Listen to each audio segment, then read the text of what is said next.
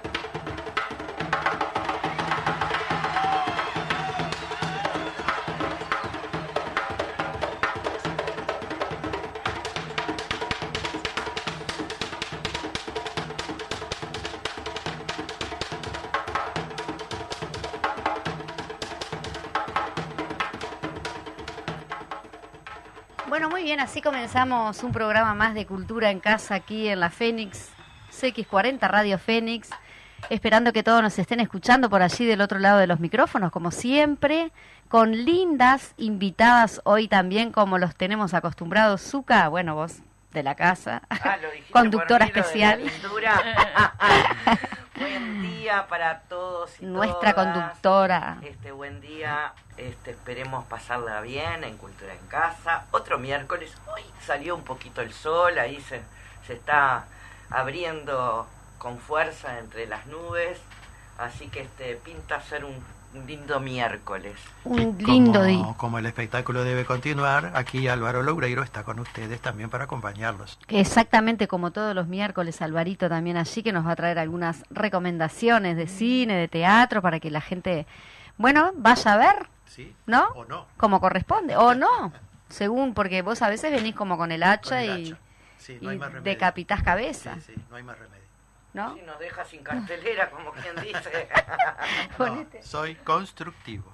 Bueno, muy bien. Les vamos a comentar a la audiencia que hoy en Cultura en Casa vamos a tener, este, a la, bueno, y vamos a tener, vamos a explicar un poquito, hay una realización audiovisual que habla sobre toda la situación histórica de eh, el conventillo Medio Mundo y en ese sentido este esta realización audiovisual la hace eh, la compañera Leticia Rodríguez Taborda, que ella también tiene una responsabilidad allí en la Intendencia de Montevideo en lo que es la Dirección de Migración, es decir, es directora. Entonces la I vamos a tener para que nos pueda contar.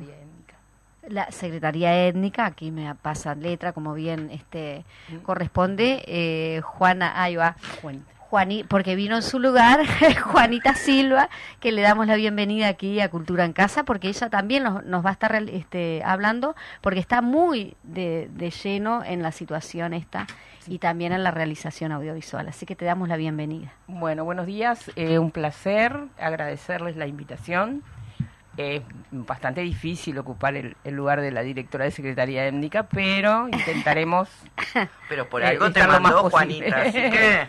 No, soy parte del documental y bueno, y de- también de la de, de la realización y de este grupo Volver a mi barrio. Bien, ahí me- nos diste el pie para justamente decir para qué la, la invitamos, que es por- el documental se llama Volver a mi barrio y, y bueno, surge, queremos ver un poquito de cómo surge este proyecto, quiénes son como los, las impulsoras en este sentido, sabemos que tú sos una de las principales impulsoras, así que si querés como ilustrarnos un poquito para ir entrando en, en calor. Bueno, en realidad esto empieza em, en 4 de diciembre de 2018, la Institución Nacional de Derechos Humanos nos me invita, junto a otra vecina, a hablar sobre el conventillo Medio Mundo. Em, en esa charla, em, cuando llego al recinto de la Institución Nacional de Derechos Humanos, yo pienso que voy a hablar de algo que conviví, porque la capataza del Medio Mundo era mi abuela, mi mamá nació en el conventillo Medio Mundo y mi papá la conoció allí y formó nuestra familia. Entonces yo conviví eh, muchas horas de, de mi vida dentro del conventillo, porque llegaba del liceo a tomar la, la sopa en la, en la pieza donde vivía mi abuela, vi eh, este filmar la película Vi- Viva la Vida, vi, mu- vi las alegrías y las tristezas, porque también vi cuando la gente fallecía, la velaban en la pieza donde vivía, todo ese tipo de cosas. Entonces, eh, ese medio mundo, me- mundo entero, como se le dice, este, perdón.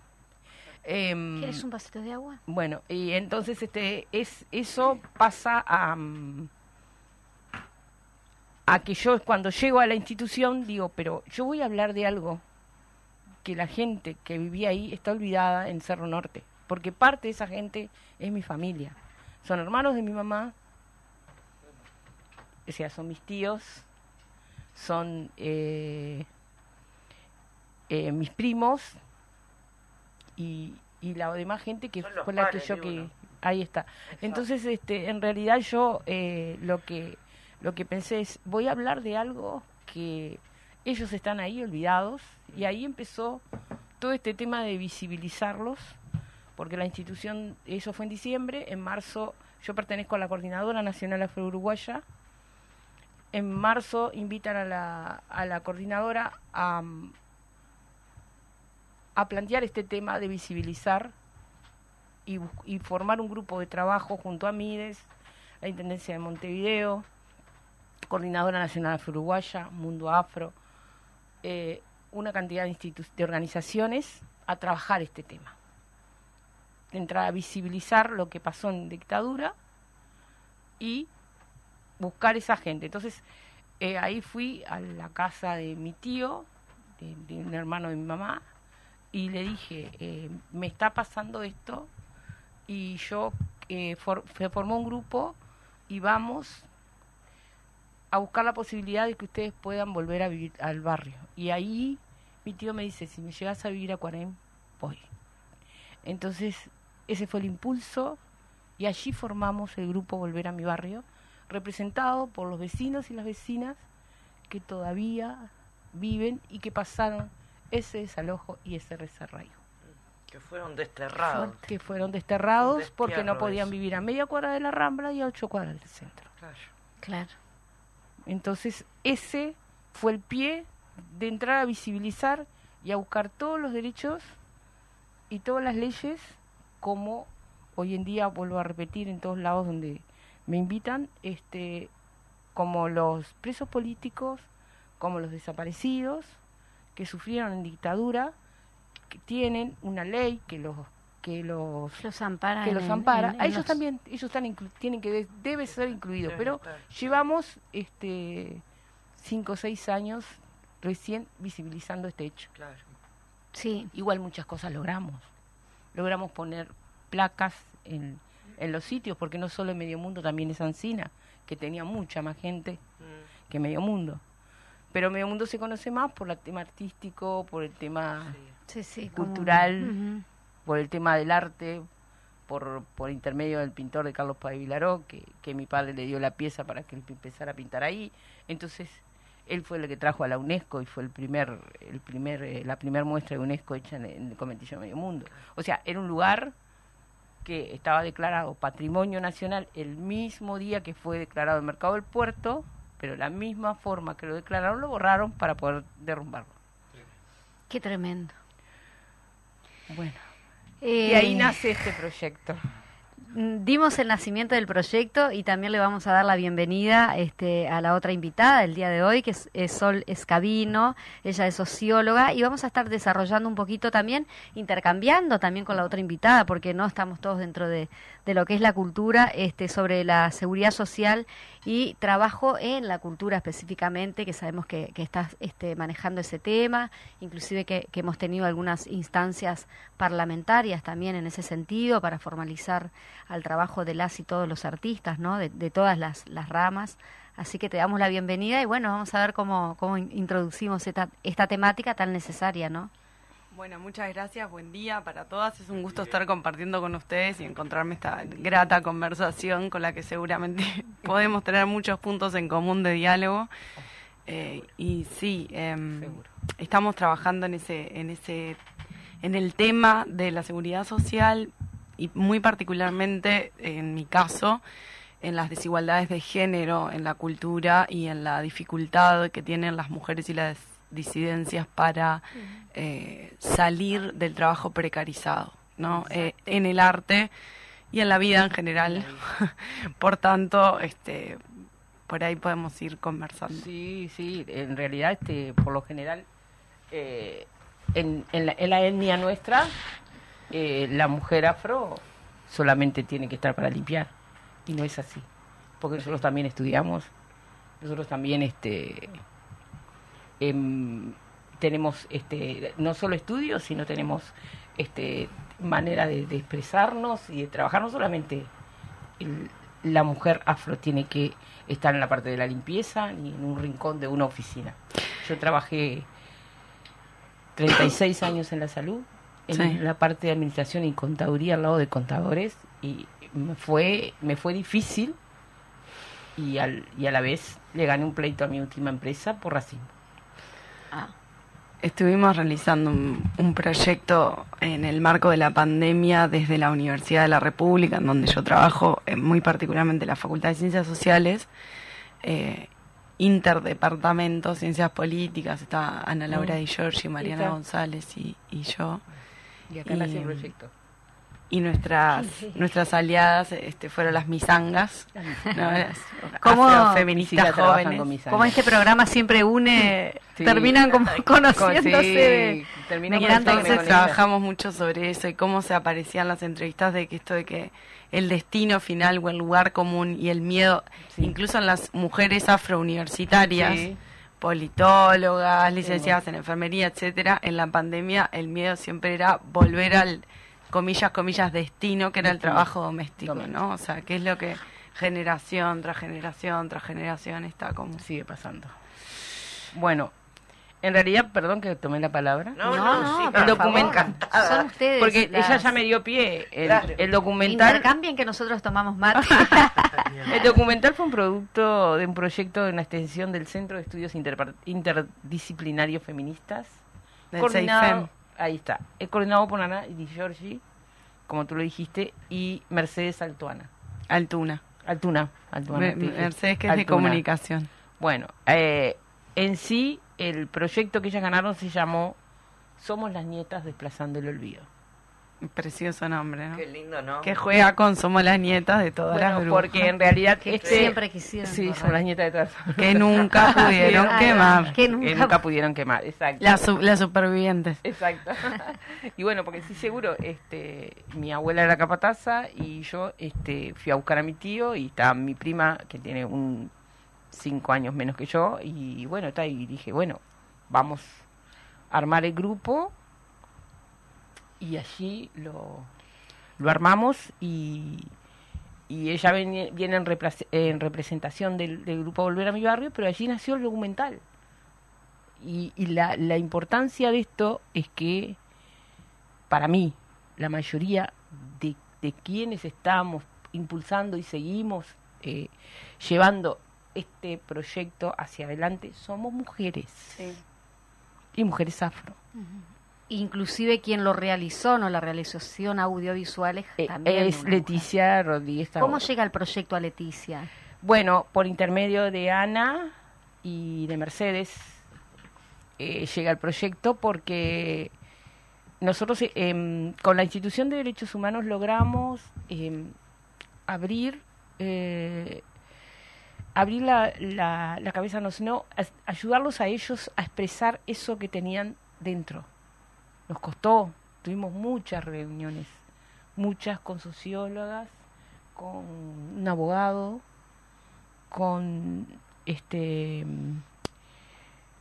con una psiquiatra y, bueno íbamos allá a un, a un local de una de las de, hija de, que, la mamá falleció diciéndole que ella que ella iba a volver.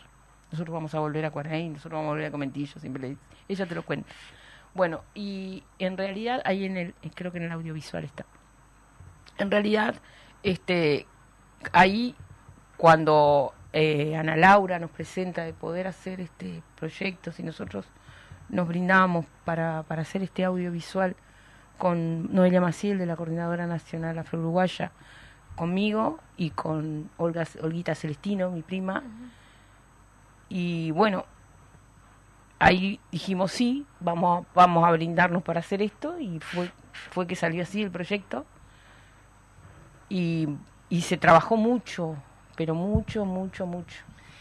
A Olguita la conocí en, en una actividad que hicimos Eh, en el municipio B Ah, municipio B. hace poco de Eh, mm, en la diagonal B que presentaron en la mesa de cuidados que estábamos facilitándola junto a Lilian Celiberti y estaba Olguita y Sí. presentó el, el proyecto en el marco de lo que son los cuidados, o sea, Cuidado. de lo que también implica, no no solamente cuando cuando hay un desplazamiento, no todos los costos de- en términos de trabajo no remunerado Mm. también, ¿no? que implican esos desplazamientos que no están medidos, no que no que no tiene no hay un registro histórico No, no hay. de los costos económicos en un sentido amplio de la economía, tanto de aquella economía que se puede que está monetizada en términos de mercado y de la que no, y de cómo muy probablemente esos costos hayan sido asumidos por las mujeres de la familia. Sí, sí, fueron asumidos, sí. Aunque ustedes siempre nos recuerdan este, que bueno que la división sexual del trabajo eh, en- entre las familias afro siempre es muy distinta porque los condicionamientos históricos son bien diferentes de la narrativa Éramos que nosotras tenemos. Éramos patriarcales. Exacto. Siempre todo, todo el patriarcado difícil, siempre los, está. los, cambios ver- culturales son difíciles y en ese sentido el patriarcado obviamente El patriarcado yo lo está tan vi. arraigado que Yo es- soy, eh, a ver, la primera mujer después de cinco varones. Y era la que tenía que hacerle casa, las cosas a los, a los hermanos. Hermanos. Exactamente. Y en las ca y en mi casa era mi mamá, este, eh, no, nun- nunca trabajó. Mi padre era el que nos solventaba todo, entonces era el hombre. Yo no entendía cómo mi padre se iba de mañana y venía de noche. Mi madre todo el día en mi casa trabajando para los ocho hijos, somos, somos ocho hermanos. Eso.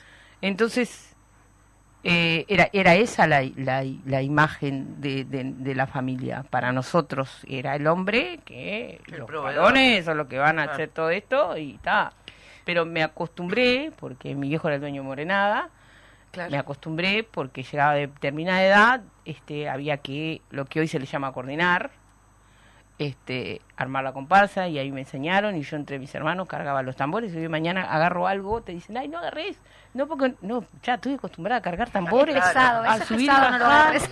a llegar acá, termina y hay que cargarlo, o hacer, a, ayudar la escenografía, estoy acostumbrada, Claro. Sí. como diciendo, O sea- soy mujer y puedo, ¿me entendés? Había no como es un trabajo como invisibilizado, ¿no? Como totalmente Claro, en realidad natural- era Pero estaba tapada. Eso, naturalizado como un no trabajo, porque cuando vos decís, mi padre era el que trabajaba y mi madre trabajaba para sus ocho Sí, hijos, ocho hijos, vos ya estás obvio. diciendo trabajaba. Trabajaba. Y eso para mí es una eh, un avance a nivel cultural, que nosotras estemos pudiendo hablar en términos claros Sí.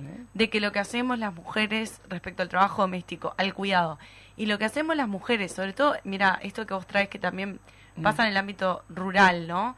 del Sí. trabajo que se hace asociado al trabajo productivo, Ujú. reconocido por el mercado laboral, Sí. que hacen las mujeres, también es trabajo. Es trabajo. Y es trabajo que está precarizado porque porque no está reconocido. No está reconocido. Y cuando vale menos, no se redistribuye.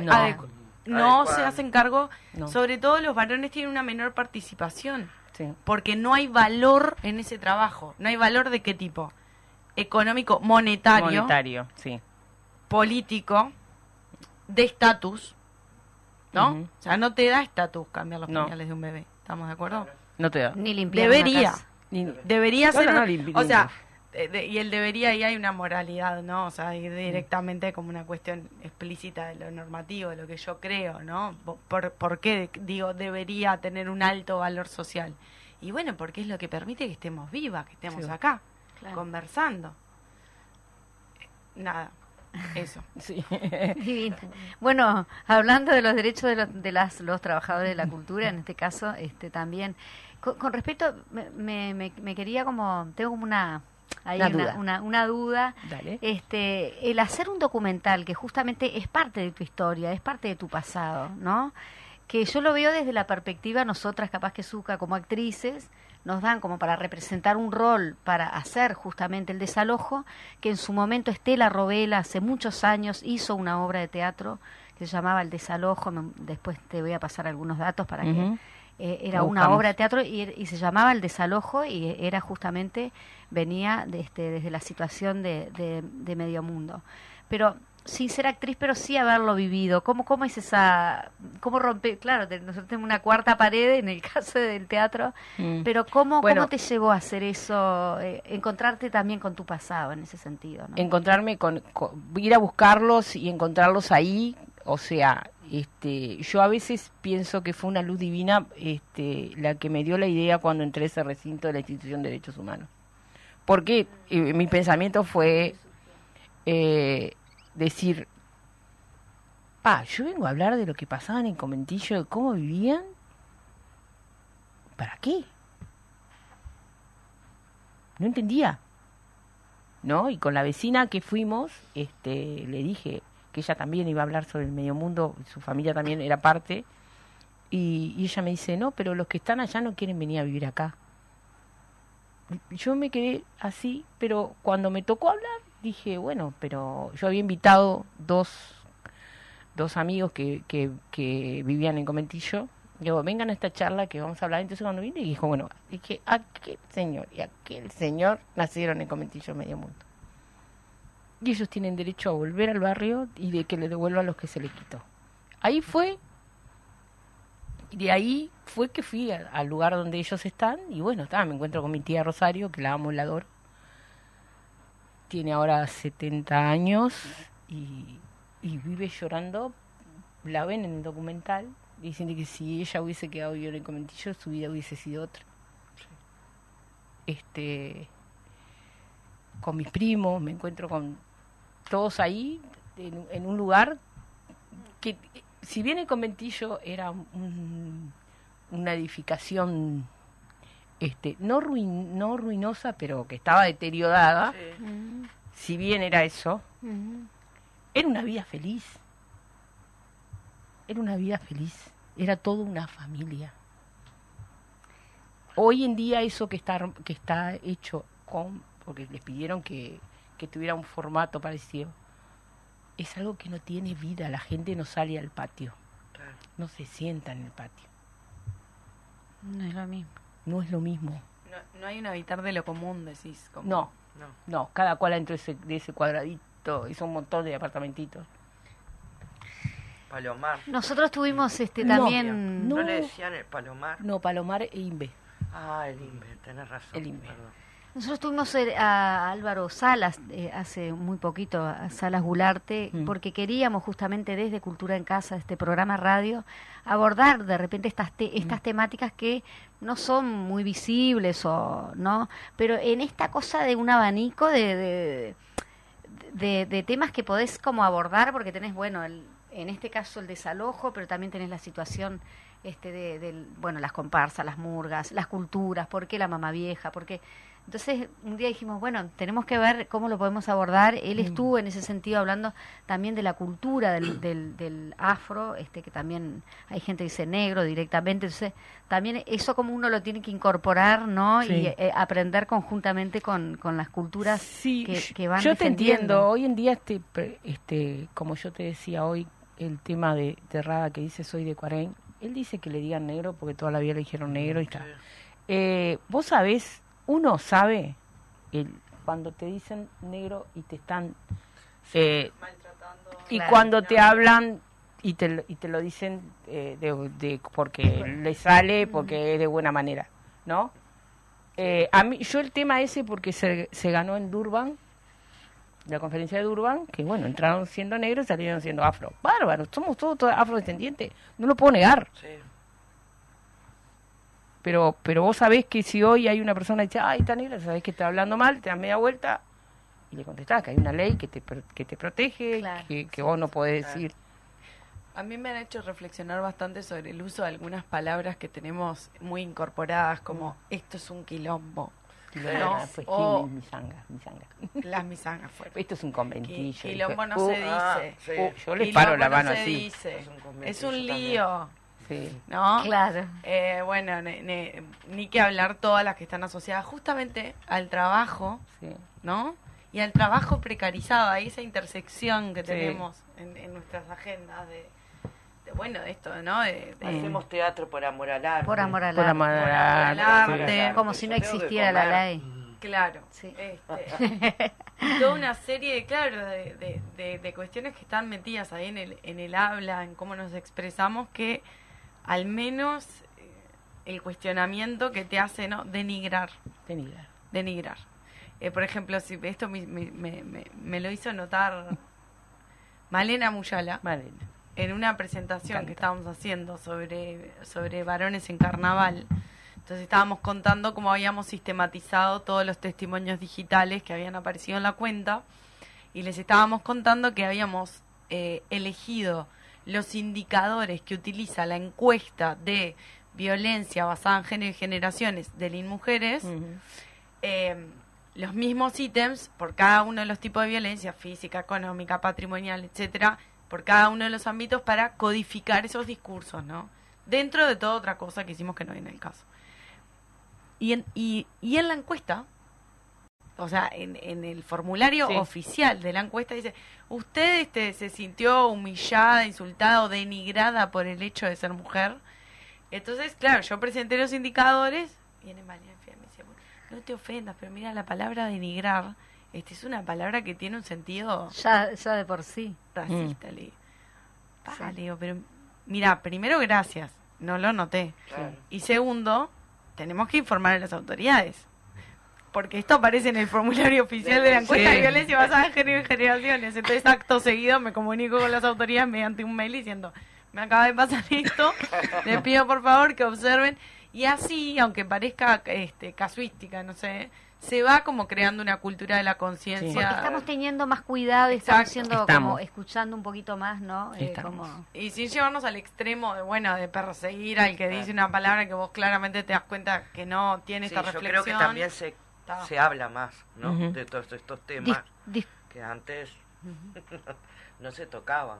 Entonces me parece que eso también da una apertura al, al escuchar, al, al aprender, porque estamos aprendiendo. Exactamente. Chiquilinas, yo sé que es horrible lo que voy a hacer. No, Ah, Pero la tanda. Estamos pasaditos para ir a la vi. tanda publicitaria que tan necesaria es para Sí. la radio. Así que si les parece seguimos compartiendo Bien, aquí y perfecto. después de la, de la tanda seguimos. Cómo no. Gracias, Fede.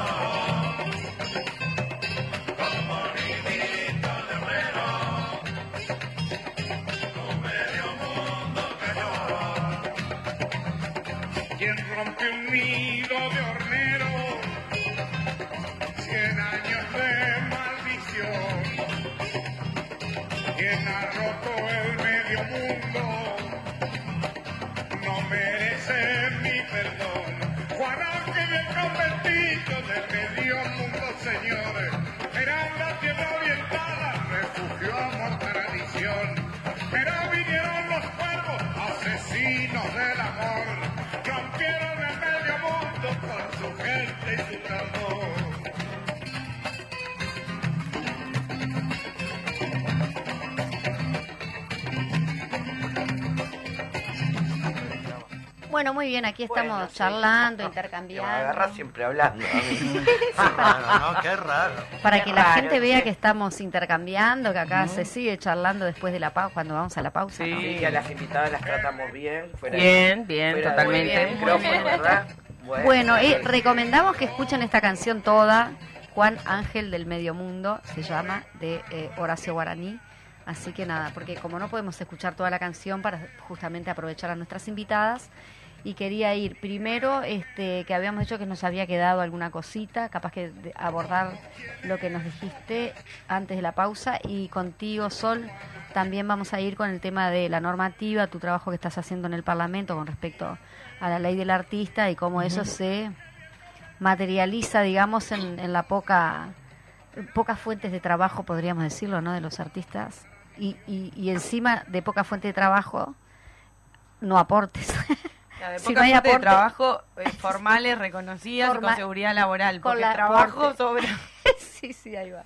Y, lo po- y a veces también el poco, la- el poco conocimiento que de repente tiene el propio y la propia trabajadora con respecto a que hay normas este, de, de- de- de- bueno, en el caso de teatro y oficios conexos que nos, que nos amparan.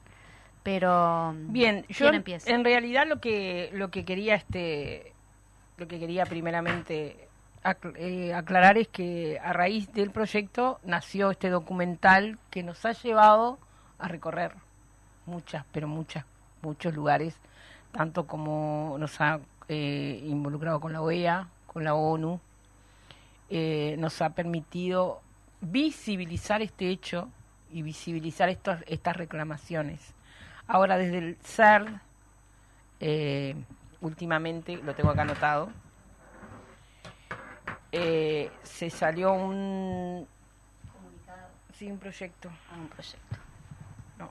Las recomendaciones del Comité de Eliminación de la Discriminación Racial de las Naciones Unidas. Y dice, valorización de los derechos de la población afrodescendiente entre 1973 y 1985. Si bien toma nota de las medidas adoptadas por el Estado parte, le preocupa al comité la información que señala que dichas medidas no contempla el carácter integral de la reparación de las afecciones causadas a los derechos humanos de la población afrodescendiente desplazada de manera forzada de los conventillos Medio Mundo y Ancina en el marco de la dictadura cívico-militar, ¿no? Eh, reiterando una recomendación anterior, el comité recomienda que el Estado que el Estado eh, parte adopte todas las medidas necesarias para hacer efectivo el derecho de la reparación integral de todas las víctimas, inclu- incluidos sus familiares de, incluidos sus familiares, de, desalojos forzados en el marco de la dictadura cívico-militar. Con tal fin, el comité recomienda que el Estado parte establezca un registro de víctimas y familias y en consulta con estas considere que las recomendaciones presentadas en el grupo de trabajo sobre la memoria y reparación integral de la comunidad afro-uruguaya en tiempo de terrorismo de Estado e incluya información sobre esto en su periodo de informe. Qué importantísimo eso, me encanta. Bueno, este a raíz de esto esto esto fue ahora, esto fue ahora, esto fue ahora, reciente. Fue en eh, uh, uh, uh, en agosto 2023. Yo les dije, en 2018 empezamos a visi- vis- visibilizar este hecho y venimos colocando placas, este, haciendo en plena pandemia, un 3 de diciembre, dentro de- del patio del conventillo de Medio Mundo, este, haciendo un- una recomendación, porque en realidad la ley del 3 de diciembre, Día del Candombe, este, se toma como un día de festejo y no es un día de festejo. No es. Ese día fue el día más triste de ellos. Claro. ¿No? Le sacaron todas las cosas, los, se las llevaron un camión, las perdieron, todo lo que tenían, aunque sea, vos te sacan un mueblecito, una sillita de tu casa, es un dolor porque es tuyo, lo, lo, lo sacaste. Como yo digo, salió de acá. Es parte de sí, es tu, es tu historia, son tus cosas. Si te roban algo, es, esto salió de acá. Claro. Entonces, este, ese día no, no, no, no, no, no fue, este, una llamada, no hubo ninguna llamada. La llamada fue el 26 de noviembre, cuando yo me encontré con mi tío Antonio, el papá de Olguita, que yo le dije, porque de la última llamada él me dijo que fue el 26 de noviembre, cuando llegó el cedulón, que tenían que irse, eh, fue la, la comida cerrada interna de ellos y la llamada para despedirse del barrio, ¿no? Entonces, este, ese 3 de diciembre para mí no se debe festejar, pero fue elaborado así. ¿Cuán, cuán reciente es y cuán lejano parece a veces, ¿no? Como todo esto. Qué, qué locura con los tiempos.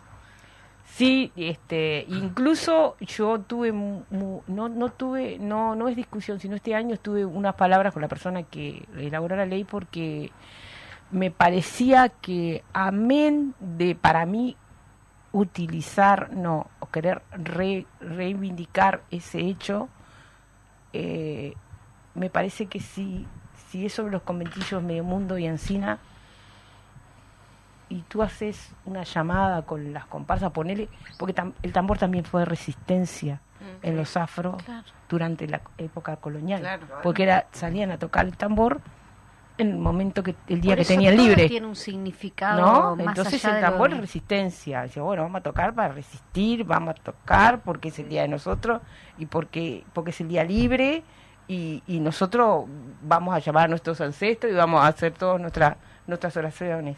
Pero a mí me parece que si ese día es por el de ese, en realidad el 3 de diciembre fue el desalojo de medio mundo, porque Ancina se desalojó el 14 de enero porque tuvo más resistencia que medio mundo, eh, 14 de enero de 1979, o sea, al otro mes. Eh, me parece que tú tendrías que utilizar los dos lugares, ¿no? Porque este año salieron de la de Plaza Citarrosa, de Aquiles Lanza, y terminaron en Ancina. Entonces te olvidaste de este. Tendría que haber Y lo dije. ¿No? Porque me parece que vos estás reivindicando algo, y, pero te estás olvidando del lugar, del lugar de ese, porque el lugar fue el 3 de diciembre. Tendría que hacerlo solo por Cuarén y gracias. Y después hacer otro el 14 de enero en Ancina y gracias. ¿No? Ah. Pero bueno, si fue el día del candombe por estos, este, por estos desalojos de, de plena dictadura, deberíamos respetar eso. Amén de esto, yo tengo que hablar sobre el documental. Pero elaboró. Leticia Taborda. Sí, que elaboró Leticia Taborda con mucho trabajo, pero nos, nos costó, nos, nos, nos costó sacar un poco todo eso Claro, en el te- documental sí, sí. Y, y, elabo- y grabar a la gente en- allá en Cerro Norte. Teníamos Mm. un espacio de Ana, la hija de, de una de las desalojadas, que nos cedió un, un localcito que tiene ella allá en Cerro Norte y, y ahí lo grabamos, pero antes hubo un trabajo muy, muy grande y muy profundo con los psicólogos, los psiquiatras y los abogados del Instituto de Derechos Humanos, porque ellos no, no conocían nada. Es de, eh, Que- los, que de verdad que estaban sin, ellos pensaron, bueno, está, hace 40 años nos dejaron acá y ya está, Sí, no podemos hacer nada, no, no conocían nada de todo, de todo esto que se está viendo ahora. De todos estos derechos que se están viendo ahora, y bueno, creo que tú no estabas cuando yo lo dije, que para mí ellos deberían tener los mismos derechos en la ley de presos políticos y desaparecidos. Deberían estar incluidos. Eso es lo que estamos luchando. Nosotros hicimos muchas reuniones, hemos, hemos ido al Parlamento, Y además de la especificidad que tiene para ustedes, es interesante porque abre un debate sobre todas las expropiaciones en dictadura. Exacto. Que sin duda la de ustedes va a tener una connotación colectiva, Mm. cultural, etcétera. Pero estaba pensando en, en situaciones más particulares en donde familias vivieron, este, estaba pensando en la mía propia, Sí. expropiaciones de tierras Sí. que tal, se asume, digo, nunca nos cuestionamos, bueno, mm, hay chance de que el Estado reconozca Claro. y nos devuelva. ¿Quién, quién tiene eso ahora? ¿Un militar? Un, ¿quién? No sé. Claro, y lo que me afectó, porque lo que ella también está planteando. Claro, yo no estaba, ¿no? Esto era mi bisabuela. proceso que ella está contando de, de ir a- hacia todas esas compañeras Sí. que salen en, en el documental. El, el abordar el tema, cómo costó, Costó. porque dolía. Dolía. Exacto. Porque te Dolía. claro, es eso. Porque esa gente la, la, la bloquearon y no sabe cómo No. sacarlo Recién, afuera. recién ahora se están. Y también se toca con otros temas, pensando por ejemplo en Punta del Diablo o en Rocha, ¿no? Que siempre están como estos debates de los desplazamientos de, De los los- pueblos. Sí. Voy toda la vida a Punta del Diablo. mm, Tengo También los de- asentamientos acá en Montevideo. Exacto, todo. Exacto. Toca todo un tema que tiene que ver con, bueno, con cómo el Estado se mete a, a gobernar la tierra y cuáles son los procesos ahí del mercado y del Estado y de los Sí, derechos. yo te entiendo, pero esto fue en dictadura. No, Y- esto fue Claro, totalmente. esto fue. Pero Esto digo, fue qué, qué y- lindo porque y- llama a ese debate. Sí. con el no, poder- llama al debate. Sí, sí, Con con, el con el poder militar, con el poder este, militar de la que, bota ya, Pero que son- venían a- tantos años de democracia como nosotros seguimos teniendo ahí, a, es- a esa gente, Sí. a, a es- a esos pares fuera, Fuera. de donde quieren estar. Sí. Y deben hemos estar. logrado Queriendo ser presos domiciliarios. sociales o, o- o de vivienda, no sé cómo llamarle, Exacto. para que vuelvan al barrio. Y entendiendo Porque ahí- quieren volver al Exacto. barrio. Y entendiendo Que el papel del lugar. capital. Ah, ¿Qué estoy es su lugar? hablando fuera Sí, del que es su micrófono. lugar. Ya, ya que estamos en esto, yo voy a convocar un- una pequeña, este, hoy a las 18.30 en, la- en la explanada Plaza Libertad, que se van a estar manifestando madres y familiares este, a seis meses de el no hallazgo de lo, bueno, de la identidad, de los restos, y también decirle a la audiencia que fue hackeada la, eh, la, la, digamos, La el- página el, de el Instagram Instagram de, de madres y familiares. y ahora es eh, Famidesa, así que es Famidesa es la nueva, nueva página, página. de madres y familiares porque fue hackeada. Qué casualidad, ¿no? Este, Qué casualidad. Qué casualidad. Bueno, Seguramente hay causas. todos, la- todos a la plaza, a la explanada de la Plaza Libertad hoy, 18.30, ya me está 18:30, ya lo diciendo tenía. que tú también vas a estar. Y Alicia Borges, que nos está escuchando, les manda un saludo, es muy buena entrevista. Muchas Qué gracias. linda. Eh, La verdad. Quedamos en la parte de, bah, eh, Bueno, no sé si está. Estaba eh, en, en- en esa parte de, de- de- Del documental, del documental que nos costó. que, que nos fue bastante, ¿cómo les puedo decir? Eh, escuchar todo eso, porque hay, hay partes, o sea, viste que el documental tiene tiempo, hay Sí. muchas partes que no, Que no, no entraron. no entraron, pero son Pues está bueno para hacer otro material, ¿no? Capaz Sí, sí, sí, pero eso- yo antes de hacer otro material, yo pediría que, que, bueno, que el Estado se haga responsable de algo que, Sí. que lo tiene que hacer. Nosotros estamos este, con, con Leticia Rodríguez Taborda, que ahora es la directora de Secretaría Étnica, eh, a punto de lograr un proyecto que debería eh, sacar la resolución la Intendencia de Montevideo de que unas pocas, unos pocos lugares que pertenecen a tierras y viviendas eh, le podamos dar a algunas familias y la mayoría son mujeres.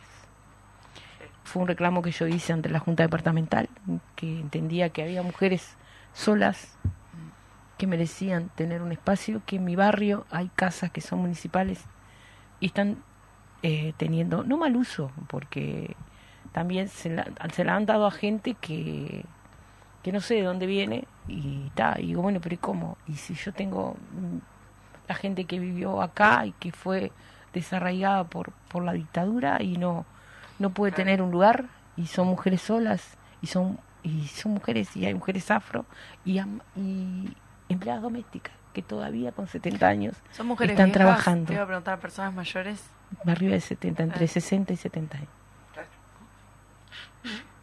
Es lo que pasa, hay un tema ahí con... Tenemos como unos indicadores que nos muestran eso, ¿no? Que Me encanta tener una Cuando- socióloga porque, claro.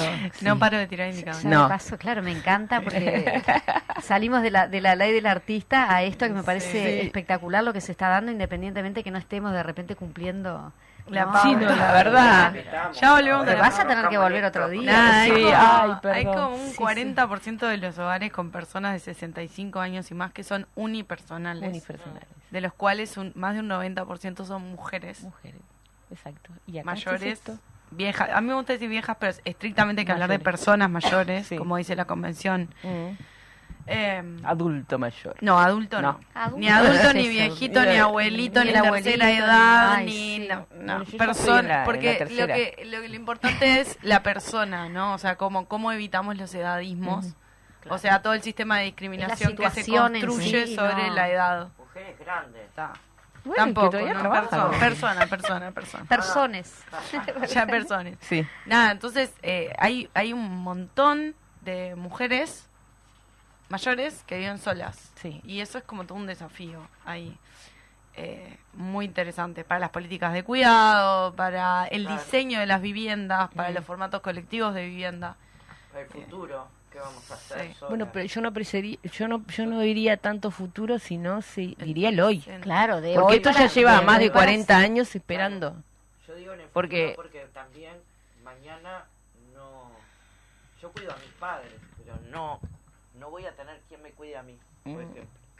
Y vengo Ese de es una generación Exacto. que somos muchas. Por ejemplo, dentro de mis amigas somos muchas que no hemos tenido hijos y no tenemos pareja Ah. y somos solas. Sí. Sí, Y ahí me- Ay, este, perdón. me está mostrando Alvarito que se nos ha ido la hora, nos queda cinco minutos. Ay, te mato. porque le da, vamos a dar eh, unos minutos a Alvarito, porque como sabemos es quien nos trae las recomendaciones de cine, de teatro, Sí, para que la bien. gente también consuma productos uruguayos desde la cultura a, a su casa, ¿no? O mejor dicho, ir nosotros, porque si vamos a ir al teatro. ¿Qué tenés por allí, Alvarito? Bueno, quería hacer un comentario sobre la película esta que nos toca a todos muy de cerca, que es La Sociedad de la Nieve, que a pesar de que está dirigida por un español, eh, J. Bayona, es una coproducción entre tres países, ¿no? Está España, Chile y Uruguay. Tengo una anécdota y Sí, te la tiro. Bueno. En octubre ujú, del 72, yo cumplí en el 72 15 años. Bien. En octubre del 72, cuando, cuando es el hecho, Sí, eh, yo estaba en contacto continuamente con Carlos y con Milaró. Yo llamaba, Tito, ¿cómo va? Que sí. En diciembre, cuando ellos aparecen, sí. el 25, el 24 de diciembre, Carlos trae su hijo, Servino, eh, Parrado, vienen a, a mi casa porque Carlos salía a tocar los tambores con mi padre el 24 por el barrio, antes de la Navidad. Y Servino miró la foto mía con la torta de 15 años y dice, si hubiésemos tenido esa torta, no hubiéramos pasado hambre. Claro, claro, por supuesto, por supuesto. Bueno, esta es la tercera película que se hace sobre el tema. Hay una de los años 70 mexicana dirigida por eh, René Cardona Padre y después en, los años 90 estaba Viven, que era del norteamericano Frank. Marshall. Mm. Bueno, aquí estamos con esta película de Bayona que está muy bien del punto de vista técnico, del aprovechamiento del paisaje, digamos, de todo lo que tiene que ver con identificar el lugar o los lugares y todo lo que por ahí estaba sucediendo. Mm. Y bueno, y hay un núcleo de un núcleo bastante grande de actores que tienen que darle vida, digamos, a las 29 siluetas implicadas en, en esa anécdota tan, tan peculiar que nos toca a todos de cerca. Entonces, yo la seguí con mucho interés, dura unas dos horas y 15 minutos todo el tiempo, pero no sé, me pasaba algo que notaba, no, no es que uno se entusiasme con una historia que es triste en muchos aspectos, no, no es entusiasmo, pero digamos es estar bien de ser, estar uno sentirse cercano a esa historia. Y me puse a pensar, porque yo además siempre me, me autoanalizo, eh, qué era lo que estaba pasando. Y lo que me di cuenta que sucede es que pese que hay una cantidad de actores que de alguna manera u otra dan vida a esta película, que es una historia, no es un documental, no hay personajes que nos lleguen, o sea, no hay personajes. Hay gente que se mueve, que dice algunas cosas, pero no hay personajes de carne y hueso que quizás podían decir algo inventado, no importa, pero hay que colorear a esos seres humanos y no están coloreados. Entonces la historia transcurre, pero ninguno de ellos nos llega, de, de esas figuras que se mueven por ahí, nos llegan en realidad. Noté eso. Eh, Bueno, Decís que, no fue un recurso, que no fue un recurso, digamos, que... No, porque estamos estamos viendo una historia, no es un documental. Sí. No Es una un historia. documental, Ah, es una es un historia con personajes, debería ser Ah, ah, con personajes, sí. pero esos personajes no no pisan fuerte, no ninguno nos llega demasiado. Podríamos cambiar a un actor por otro, no pasa Que no- nada. va. No no nos sucede nada con ellos, y entonces me pasó eso, bueno, lo tengo que decir con la. Sociedad de la Nieve. Muy bien. Vieron que Alvarito es... Es, recomienda, este, pero- recomienda, pero también... o te viene con el... Puedo meter la minuta, minuta de... ¿Cómo no? ¿Cómo no tenemos? Hablando de cine, este, y para tirar dos líneas para la próxima entrevista. Viste que no, Sol, tenés que volver. Existen Hablar de lo que ibas a- colectivos, ¿no? Existen colectivos eh, recientes, desde 2017, eh, de muchas artistas, mujeres, disidencias, en el cine, MAU, ¿no? Las mujeres este, audiovisuales, en la música, mu- músicas y disidencias, eh, Midmus, eh, más músicas, eh, bueno, por el lado de las DJ y la electrónica, hace mil años que existe Ronda de Sí, Mujeres. a Fuega acá también. Eh, perfecto. Y todos estos grupos, que también hay teatreras organizadas, eh, han ido, eh, digamos, eh, incorporando algunas de las demandas del feminismo, no incorporando, o sea, llevándolas adelante en el ámbito público, incorporándolas en el ámbito público, no en sus trayectorias vitales y colectivas.